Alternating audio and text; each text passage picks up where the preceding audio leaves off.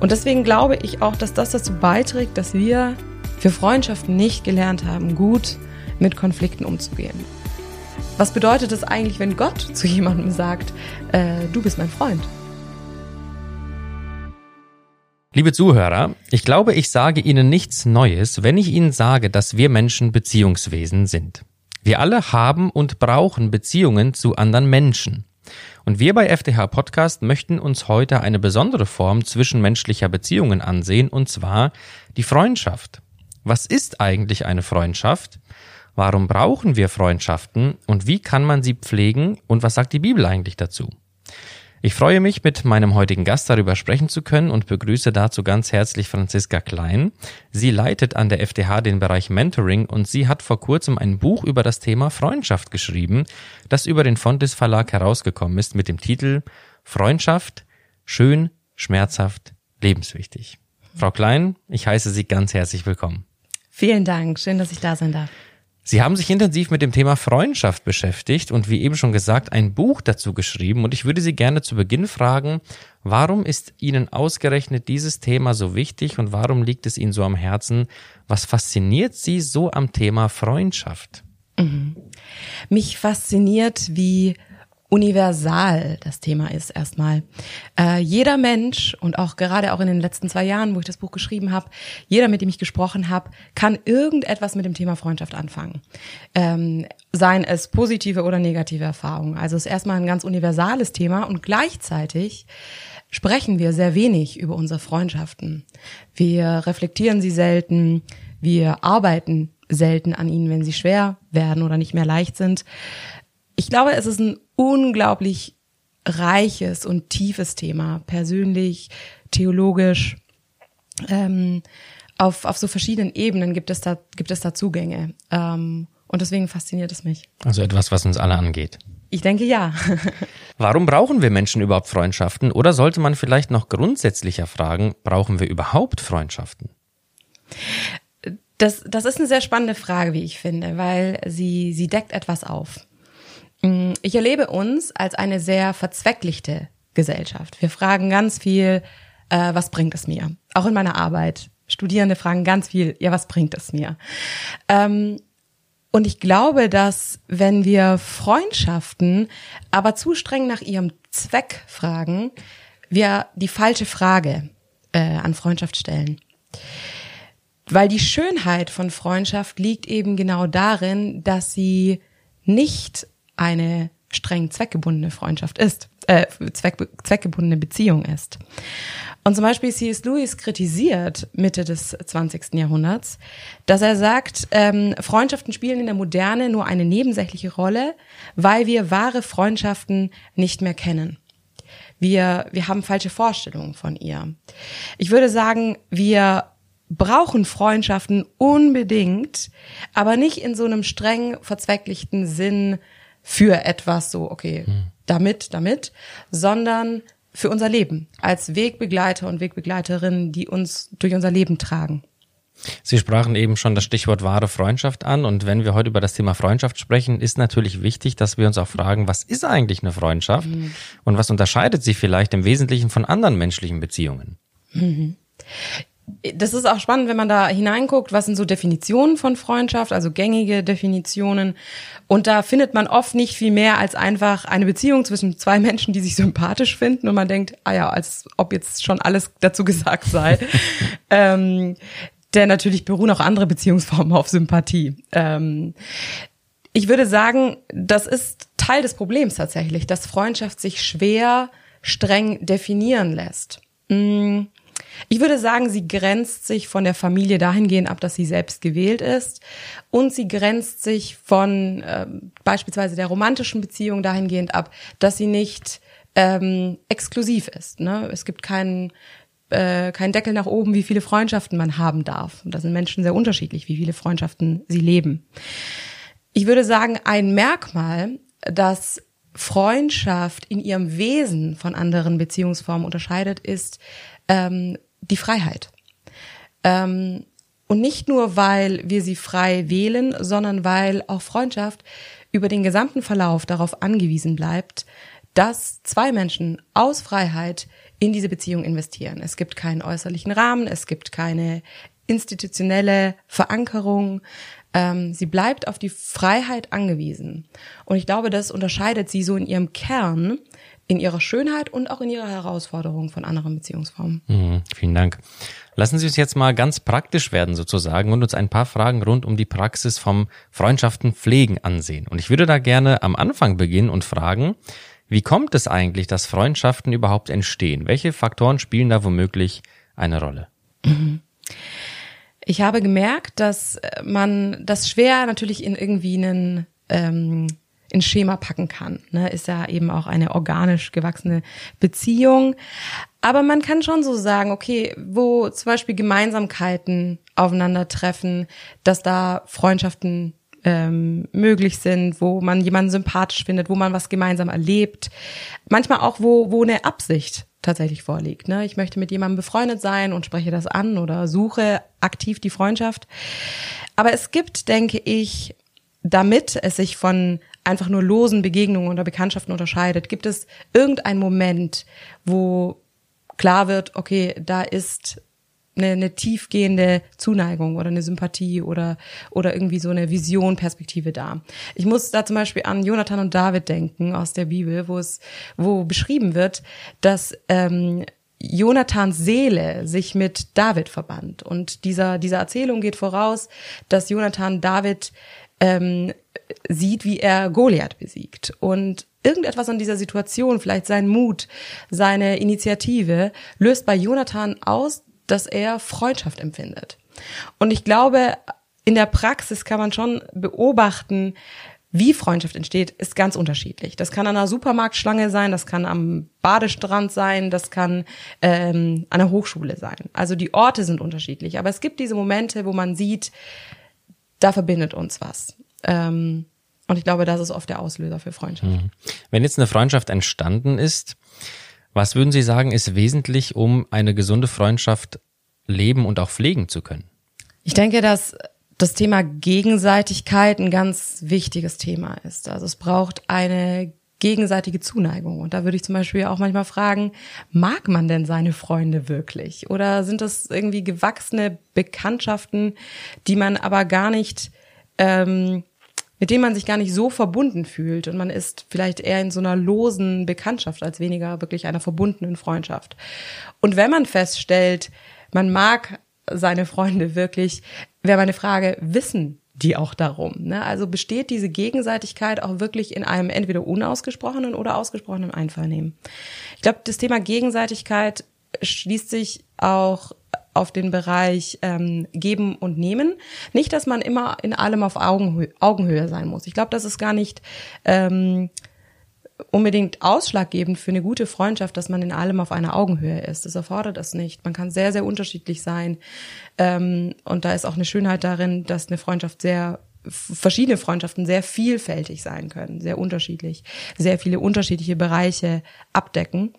Aber so dieses, diese großzügige Haltung von beiden Parteien, dem anderen Gutes zu geben und selber Gutes zu empfangen. Und dass eben, dass sich nicht in einem Gefälle konstelliert und dann eher eigentlich eine Mentoring-Beziehung ist oder, oder sogar eine Seelsorgebeziehung, ähm, und gerade auch viele Menschen mit einem großen Helfer-Anliegen äh, oder Helfersyndrom ähm, neigen dazu, ihre Freundschaften eher in einem Gefälle zu leben, als weniger wirklich auf Augenhöhe in der Gegenseitigkeit. Mhm. Und ich glaube, dass das aber sehr wichtig ist, Freundschaften gesund zu leben, diese Gegenseitigkeit und noch ein letztes vielleicht an der Stelle, dieses Thema Freiheit, was ich angesprochen habe, dem anderen wirklich zuzugestehen, ganz anders sein zu können und sich auch anders weiterentwickeln zu dürfen. Wir haben zum Beispiel ganz große Angst vor Veränderungen in Freundschaften, da die Freiheit zu lassen und zu geben, dass man sich auch verändert, dass auch Freundschaft sich verändert, das Format sich verändert, ähm, dass Erwartungen unerfüllt bleiben, dass Distanzen entstehen und man wieder zusammenfinden muss. Ich glaube, da ist es, es ist viel, es geht viel um ein Ausloten ähm, zwischen ich mag jemanden und ich kann ihn aber nicht sichern oder nicht an mich binden. Mhm. Ja. Mhm. Jetzt sprechen Sie in Ihrem Buch an einer Stelle von den sogenannten Happy Few. Wen oder was meinen Sie damit? Der, der Begriff ist tatsächlich geklaut und zwar von Gordon MacDonald. Ähm, der schreibt in seinem Buch, ähm, auf Deutsch heißt es, glaube ich, Du machst mich stark. Der englische Originaltitel ist A Resilient Life über so einen Rückblick auf sein Leben, was ihn da eben stark gemacht hat, was ihn resilient gemacht hat. Und er erwähnt seine Freunde mehrfach. Und gerade diese Handvoll Freunde, die in den dunkelsten Stunden auch seines Lebens dabei geblieben sind, mm, die nennt er die Happy Few. Ähm, und er beschreibt sie als diese Menschen, die ihn daran erinnern, wer Gott ist, ähm, die ihn daran erinnern, wer er selbst sein will, selbst wenn er fällt, selbst wenn er Fehler macht. Ähm, und es sind eben Wegbegleiter und Wegbegleiterinnen, die ihn in seinem Dienst, in seiner Ehe, in seiner Familie von außen unterstützen.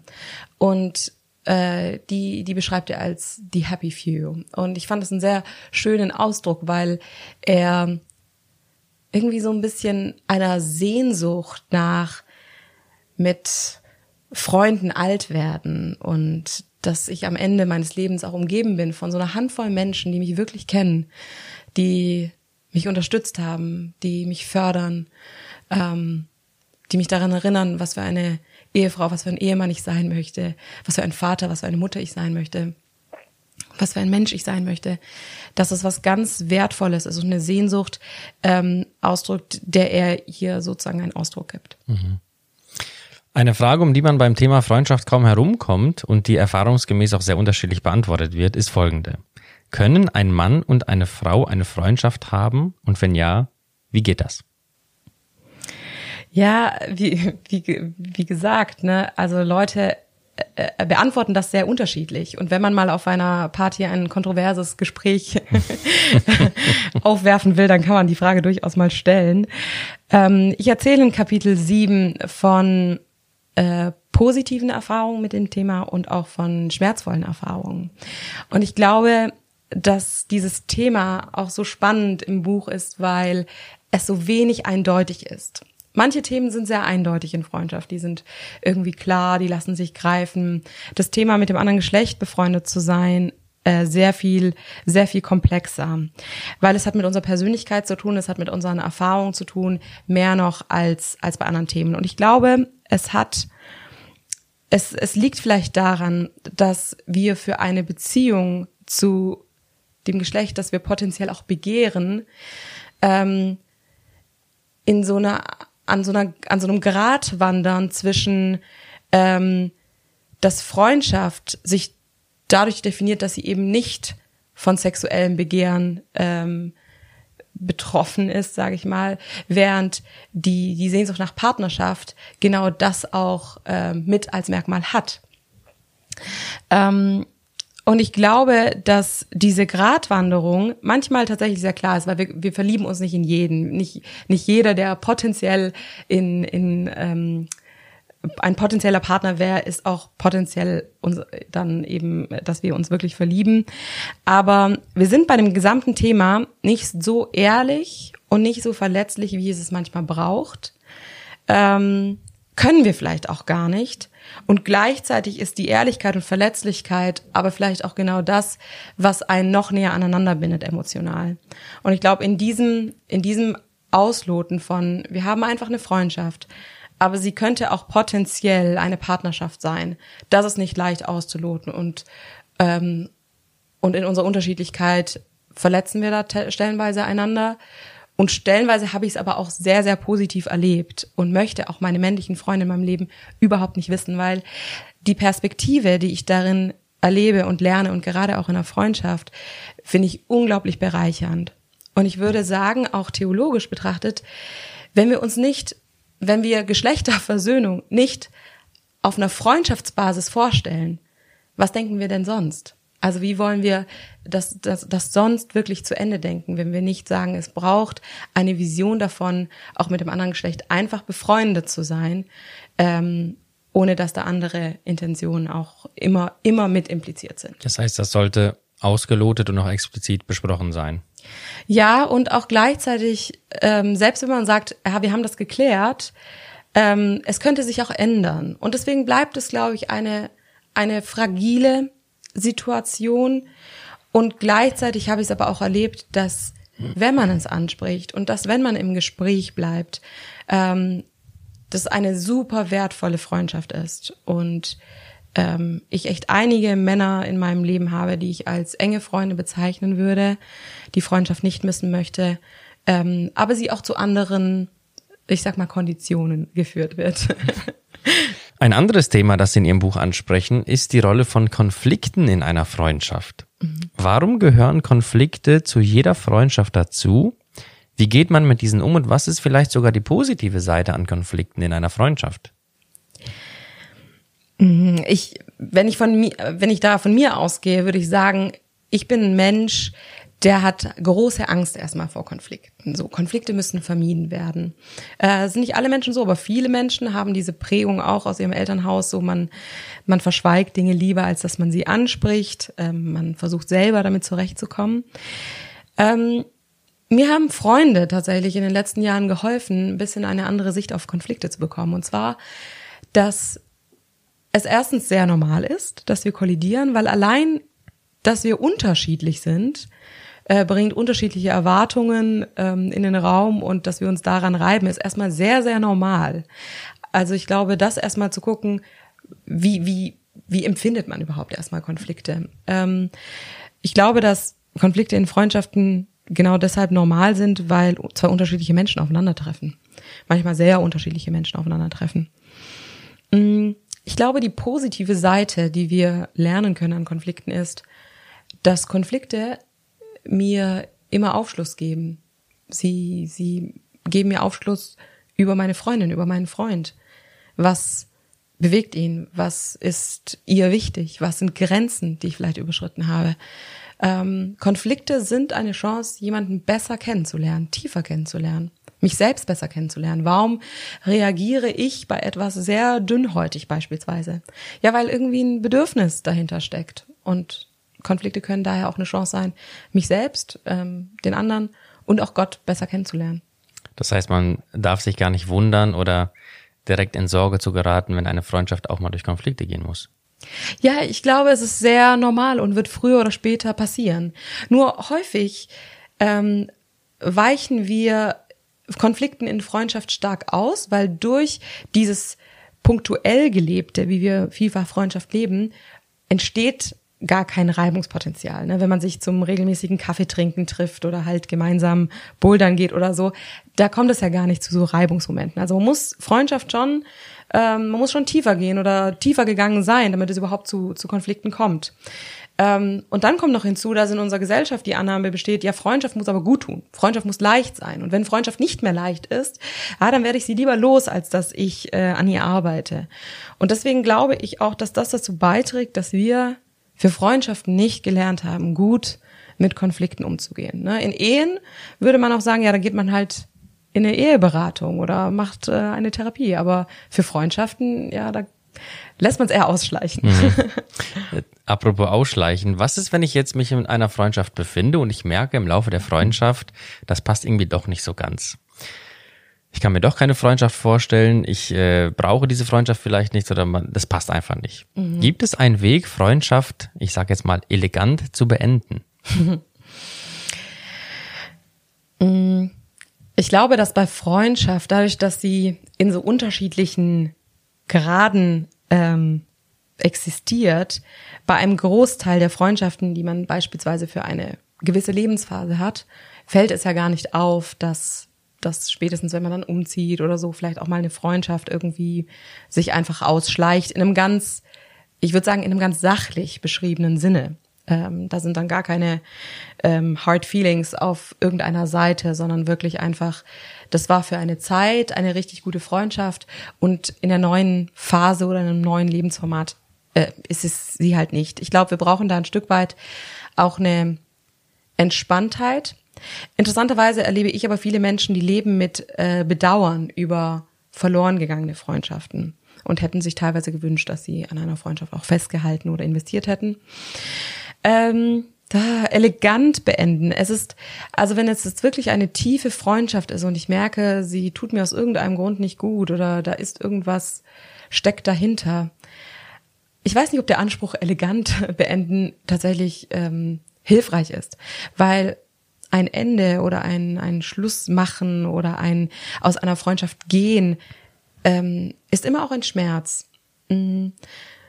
Und ich glaube, dass der Anspruch vielleicht eher sein sollte, habe ich es in Liebe und habe ich es klar kommuniziert, als hoffentlich verletze ich damit niemanden. Weil ich werde verletzen, aber ich glaube, ich kann das, ähm, wie wir, wie wir Schmerz dann auch erleben und damit umgehen. Ich glaube, das können wir ein Stück weit mit, mit navi navigieren.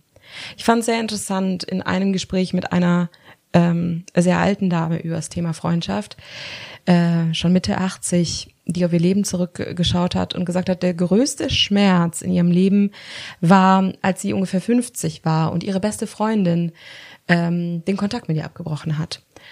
Und da steht diese alte Dame am Ende ihres Lebens und hat so viel in ihrem Leben erlebt, auch sehr viel Schweres.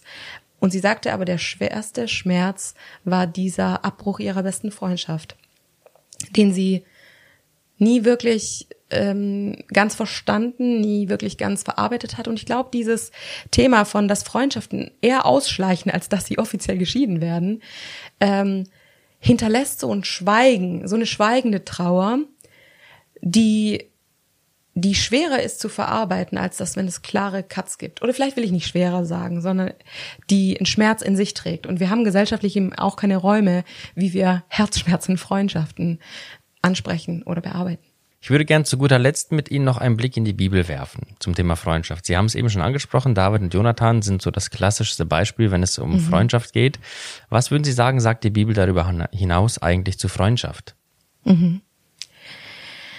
Ah, David und Jonathan sind natürlich so ein, so ein ähm, Paradebeispiel, aber ich muss auch sagen, nachdem ich mich näher auch mit der Geschichte nochmal beschäftigt hatte, ist mir diese unglaubliche Tiefe und Schönheit aufgefallen, die die Freundschaft von Jonathan und David kennzeichnet. Und ich glaube, dass sie ein Vorbild und eine ganz starke Herausforderung an unsere heutige Zeit sind, weil Freundschaft tatsächlich in einer Zuneigung und Opferbereitschaft ähm, und Hingabe gelebt wird, wie sie selten, wie sie heute selten sind.